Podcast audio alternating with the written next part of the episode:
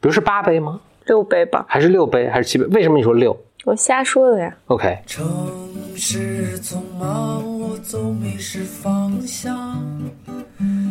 路上行人神色慌张，我内心冰凉。Welcome to another episode of Blow your mind，两个人的公路播客。大家好，我是峰哥。我是简丽丽。你美丽微笑，香香的味道就把我融化掉。我的今天 BM 要聊些什么呢？今天我们继续讲峰哥小本本的一些东西啊。开始前，我先讲一个 BOM Community 的新闻，一个 Community News，就是咱们现在 Bimers 组织了很多地域群和兴趣小组群。呃，兴趣小组群有人工智能群啊，有这个学习年报群啊，有这个美妆群啊，等等等等。呃，所以大家在申请在微博上申请入群的时候呢，也可以介绍一下自己的城市或者自己的兴趣，这样我们各个小组的组长拉你入群。咱们上上期节目有一个招聘信息发出去之后呢，还真的收到了挺多呃特别好的简历。嗯，耶！呃，首先是继续欢迎大家继续投递简历啊，招聘的岗位还是很多的。呃，现在 open 的岗位有产品经理，有 Java 开发、新媒体的编辑和运营。如果想了解我们更多的现在招聘的岗位，大家可以到简单心理的微信号，然后底下的菜单呢，最右边那个菜单的其中一个呢，就是我们现在在招聘的岗位，可以去看详细的情况哈。其中有你感兴趣的职位呢，就大家可以把简历发到我们的 HR 邮箱是 hr at 简单心理点 com 啊、也欢迎推荐你的朋友来。不知道给我一个启发，就是我觉得现在招聘的一个社社会招聘的有一个方式还挺效果不是特别好，它就是大家把这个自己招聘的岗位的 title 啊和岗位的一些描述放上去，比如像这些招聘平台，其实大家给给大家提供的这个带宽是很窄的，就是我可能就在一页中以这个 bullet point，以这个一个点一个点的形式去讲这个岗位是要做什么，或者为什么你应该加入我们公司。其实大家的讲都差不多。我觉得简历也有同样的问题，就是你通过一个比较标准的简历格式，把自己的具体是怎么样一个人比较生动的展现出来是挺困难的。我觉得公司反过来也有同样的情况，就是我把我这个岗位，我们公司什么风格，我想招什么样的人，呃，我们有怎样的一个预期，通过一个文字描述，一个 JD 放到一个招聘网站上，或者甚至放在公司自己的网站上去去发布，其实还挺挺苍白的，这带宽挺窄的。我反正我倒反而觉得一个很好的方式是，大家录一个播客啊，然后比较深入的、详细的讲一讲我们是怎么来想这个岗位的，然后以前招的人，我们觉得好的地方或者不太满意的地方是什么等等。大家听完之后呢，其实可以对这是怎样一个公司，嗯，你们做事的风格是怎么样，你们想要怎样的一个人，有一个相对立体的一个一个了解，再选择自己合适的岗位。我觉得这带宽会宽很多，就彼此我们彼此或者至少你对这个公司对这个岗位的了解会呃深入很多。当然这我觉得很难是成为一个大规模去执行的方法了，但是我倒还挺庆幸，还挺开心，我们有一个播客这么一个渠道，能跟大家去沟通我们想要招的人。还有一个我最近最近一个很深刻的体会，沟通能力，特别是在工作中的一个沟通能力，真的是有特别高的一个提高的一个必要。嗯，比如就还以面试中的为例吧，其实我在每次面试中，我都特别希望就是这个候选人你就就跟我来讲，你为什么是一个很好的，比如是产品经理啊，或者很好的开发呀，或者很好的一位编辑啊等等。但我发现。我不知道这是一种其实不太自然，或者生活中其实没有机会去锻炼的一种能力，或者是大家没有这个意识，就你要特别费劲的去挖，去有点像逼他去说，OK，我真的是一个很好的产品经理。就每次我在就看他的这个，比如看看每每个人简历，我就会去追问说，哎，你是做这个这个事情是，就你来给我讲讲你是怎么做，你怎么做到的等等。我就发现大家。就还是我们以前可能说过的一些常见错，比如说就都说，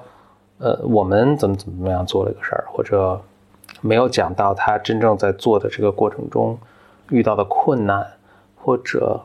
他的动机。我觉得动机也是一个特别能体，就你为什么会想到去做这个事儿，这都经常是非常非常体现一个人的思考和能力的。大家都不去讲这些事情，甚至我有时候很 很努力的去追问，大家还觉得还挺奇怪，为什么你想了解这个，或者没有意识到我在我在问什么，这就使你去判断成为一件特别困难的一个事情。呃，这是一个特别特别典型的例子，但其实类似的例子还有很多，有些例子是可能更难描述它就是很难，就就是没有把一个事情说清楚。那我觉得这是一个更基本的呃能力，所以我觉得这个就在工作中，你如果有一个很好的去沟通的能力呢，去特别是事半功倍的，特别是就很多 BIMers 本来也是能力很强，就是自己的这个业务上的工工作是做的挺好的，所以他没有一个或者吃亏吃在这个沟通的能力上不强。沟通能力其实可能很多啊，就不仅仅就是，当然大家最能想到的是这个，比如说我去讲一个给个 talk 或者给个 presentation，但其实你日常跟同事的去沟通啊，你跨部门的去沟通啊，你跟客户去讲一些事情，当然这全部是挂在一个沟通的一个能力的这把这个大概念下面。所以我还挺感兴趣，会我打算做这么一个事儿，就是跟 BIMers，嗯、咱们组织一个一个像 workshop，有一个报名的 BIMer 来讲一下，来他就来讲一个 presentation，然后呢，我们现场会有一个录像，然后录完之后现场就回放，然后大家会给他一些 feedback，给他一些 comments，呃，这是我打算会在做的这个事情。呃，其实我现在已经在在微博上开始招募大家愿意来报名。呃，这个这个我们做这个活动呢，将会是在呃北京，会在会挑选一个周末。如果你感兴趣参与呢，啊、可以发送邮件到咱们 BOM 的邮箱，就是 BOM Club at outlook 点 com，然后邮件的标题呢写上报名分割 workshop。邮件里面呢，你可以啊、简单介绍一下自己的学习和工作的一个背景。也可以讲一讲你想，如果你是想要进行呃分享，就是你来做这个 presentation 的话，你可以讲一讲啊、你的这个 presentation 内容会是什么。我希望就咱们把这个 presentation 的时间控制在二三十分钟，呃，讲讲你的 presentation 的内容是什么，讲讲你目标的听众，你的 target audience 是什么。我举些例子啊，比如可以是你的同事，可以是你的客户，可以是一个 VC，比如说你想去说服别人投资你，等等这些都可以啊、就发送邮件来。然后呢，我们有足够多人报名呢，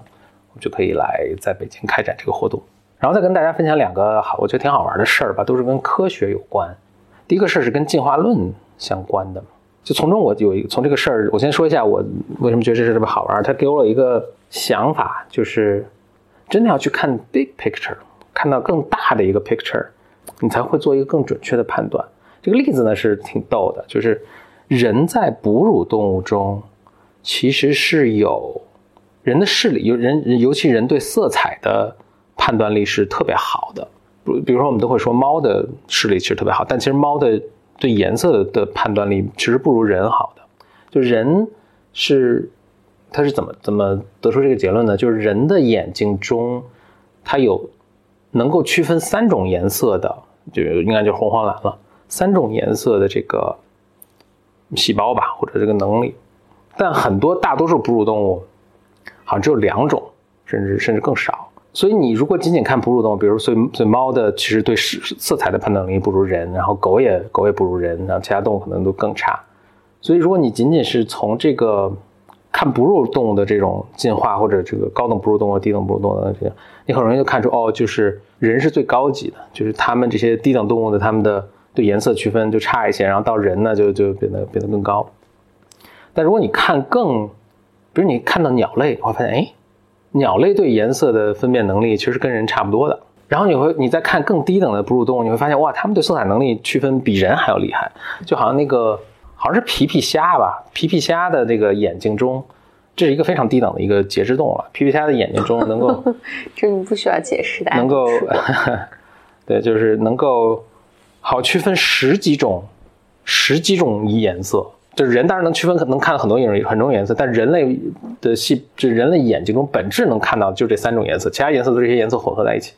但皮皮虾是能够看到十几种颜色，就最本质的颜色，然后把这些颜色混合起来，它就能看到它对颜色的体验是比人类丰富的多得多得多得多。所以其实反过来是这样，就是很低等的动物其实是有很强的对颜色辨别的能力，而是反而到了哺乳动物中之后，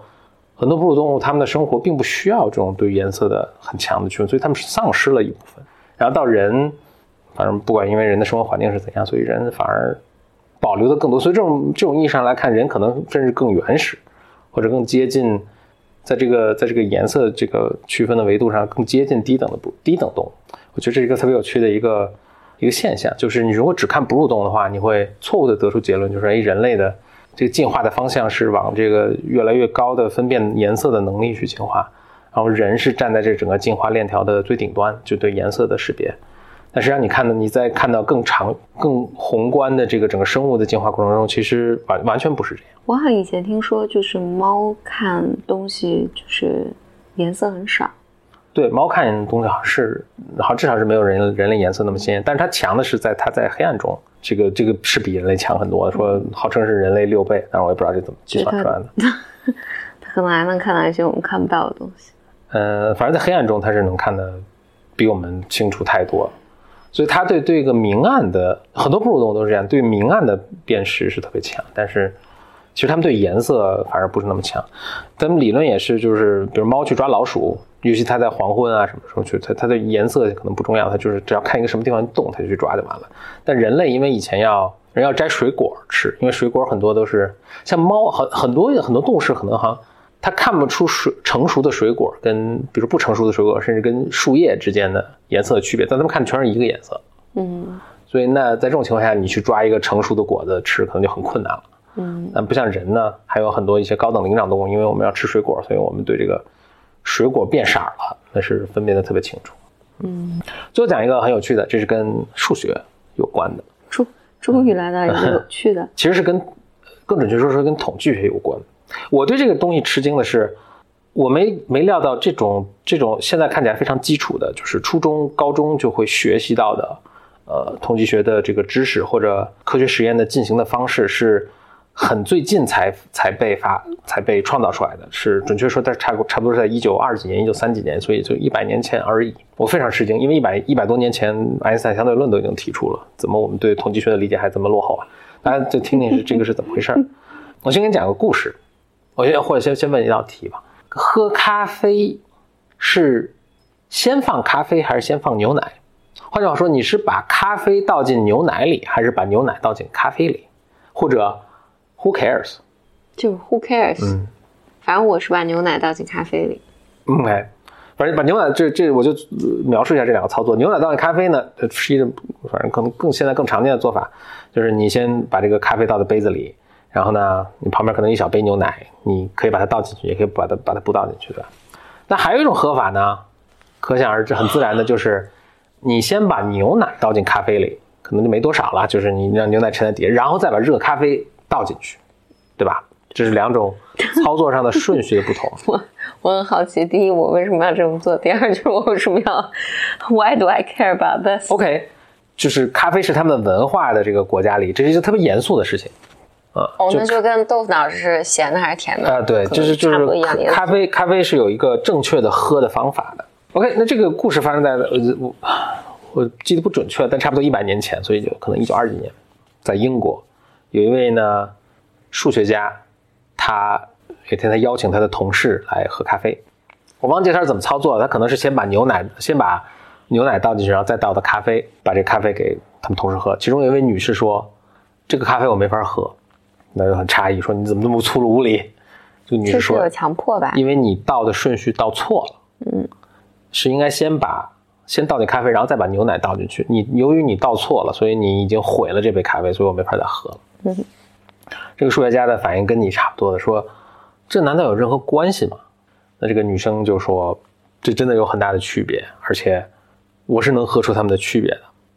你碰到这种情况，你会怎么办呢？假设你是这位数学家的话，那那我就重新给你做一杯呗。OK OK，这这你这是为什么你不是个数学家？这个数学家呢，跟他的另一位数学同事数同事商量了一下呢，他们为了证证实这个女生的说说法，就她能够喝出两个的区别，他们就准备了八杯咖啡，其中有四杯呢是先放牛奶再放咖啡，另外四杯呢先放咖啡再放牛奶，然后把他们的顺序打乱。但他们自己知道这个哪杯是哪杯了，然后请这个女生去喝，每喝完的时候呢，让她判断说这个是按照哪个顺序准备的咖啡。他们的猜测呢，这个女的是在扯淡呢，然后其实她完全无法猜出哪个是哪个。但令他们大失大这大惊失色的是，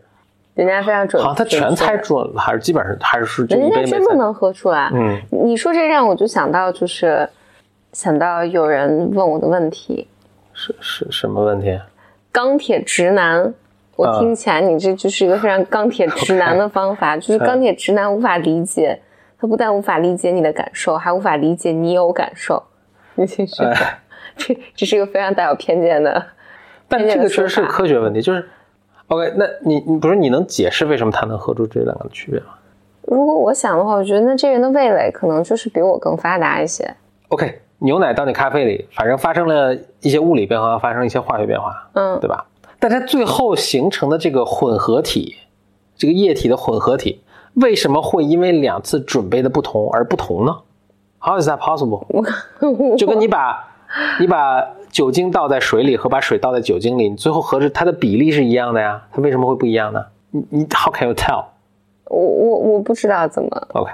就所以对吧？你就那就对，但你也无法但是解释这个但。是但是我尊重这个人的感受啊，他 OK，那我就所以他们其实想测的就是，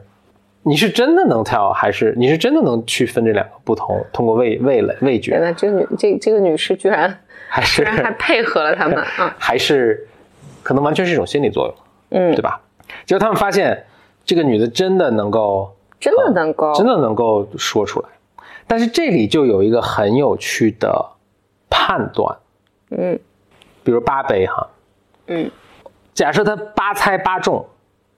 他们难他们他们难道不应该放个就比如奇数杯吗？就是如果万一四四对四错怎么办？四对四错，比比如你说四对四错怎么办？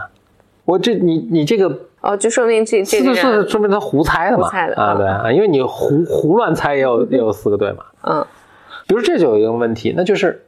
八杯中有几杯他猜对了？OK，你 OK，你这问题不是 completely doesn't make sense，还 make 一些 sense。就八杯中有九，那作为数学家的他们就面对一个问题，就八杯中有几杯他猜对了，我们就可以说他不是胡猜的，他真的能能区别出他们的这个什么？比如是八杯吗？六杯吧，还是六杯？还是七杯？为什么你说六我瞎说的呀。？OK，因为 这个就涉及到我们今天说的这个核心的问题。我们这个数学家叫 Ronald 呃 Ronald Ronald Fisher，后来成为一个很有名的数学家，还成为还被授勋，被被授爵。他说：“哎，这是一个很有趣的问题。”他就专门去思考研究，后来写论文，还出书去了。在他这个基础上，终于诞生了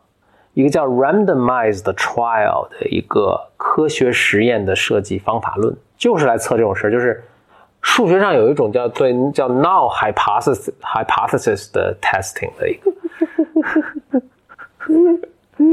就还回到这个咖啡的这个，就是他他猜中多少的时候，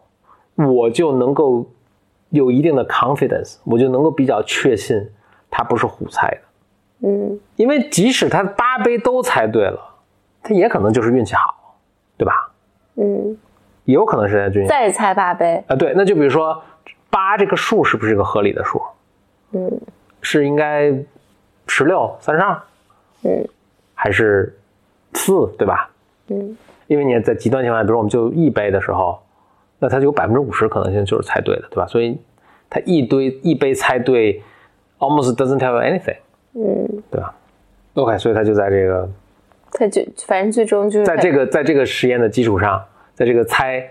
猜咖啡这个先放奶还是先放咖啡的这个这个这次对他们来说可能是个游戏啦，但是也是个严肃的实验的基础上，他开发出了一套方法论，现在成为基本上成为现在科学实验设计的一个基石的一个嗯呃特别重要的一个一个做法。嗯后来回到那个，就是说那个为什么先倒咖啡和先倒牛奶是不一样的？因为不太记得清了，但是比如说当牛奶很少的时候，你一下把热咖啡倒进去，一下把牛奶弄的 就一部分，其中一部分牛奶加温。哦，好像是先把咖啡，然后你把牛奶倒进去，因为你把牛奶不是一口气全倒进去，它总有个顺序吧？比如第一滴牛奶滴进去的时候和最后一滴牛奶进去的时候，好像所以因为第一滴牛奶进去的时候，它牛奶人数特别少，所以刚进去的那帮牛奶就被咖啡加温，这蹭一下加的特别高，嗯，其中有一部分牛奶好像就被烧焦了，哦，是因为烧焦的这可能当然很很小一部分，但是一就被烧焦的这一小部分牛奶就给了这个咖啡一种特殊的味道啊，哦跟焦糖玛奇朵吧可能是。但是当你是一堆牛奶放在底下，虽然总这个牛奶总数跟咖啡比还是少的，你你对牛奶倒下去的时候，那咖啡往下倒，咖啡倒它也是有个过程。那比如说你倒了两秒钟把咖啡倒进去，所以当第一滴咖啡进去的时候，还是牛奶多咖啡少，所以一到一堆牛奶就围过去把咖啡中和了。然后第二滴咖啡进来，他又又把它围住。当然最后牛奶还是干不过咖啡，还是被咖啡给给把整个温度拉上去。但是由于有这个过程，所以没有哪一个哪一滴牛奶被烧的特别焦，它就缺了一点那个焦糊的那个味儿。所以鲜倒咖啡和鲜倒牛奶是有肯定有这个微妙的区别。然后这位女生居然真的是能够能够品尝出来，虽然她当时也说不出个所以然，嗯，但是通过科学的方法，他们是可以验证出来，就说哎，这个区别是不是存在的？我我觉得这说明了女生更 sensitive，嗯，以及当然也可能有要男生也能也能也能以及要 trust 女生的 sensation。嗯 OK，这就是本集 Blow Your Mind。峰哥小本本，欢迎大家给我们来信，给我们节目提问。来信的邮箱是 b y m club at outlook 点 com。谢谢收听，我们下集再见。嗨。我的骄傲已不再重要，说一声你好，紧张不得了。你的脸上写满了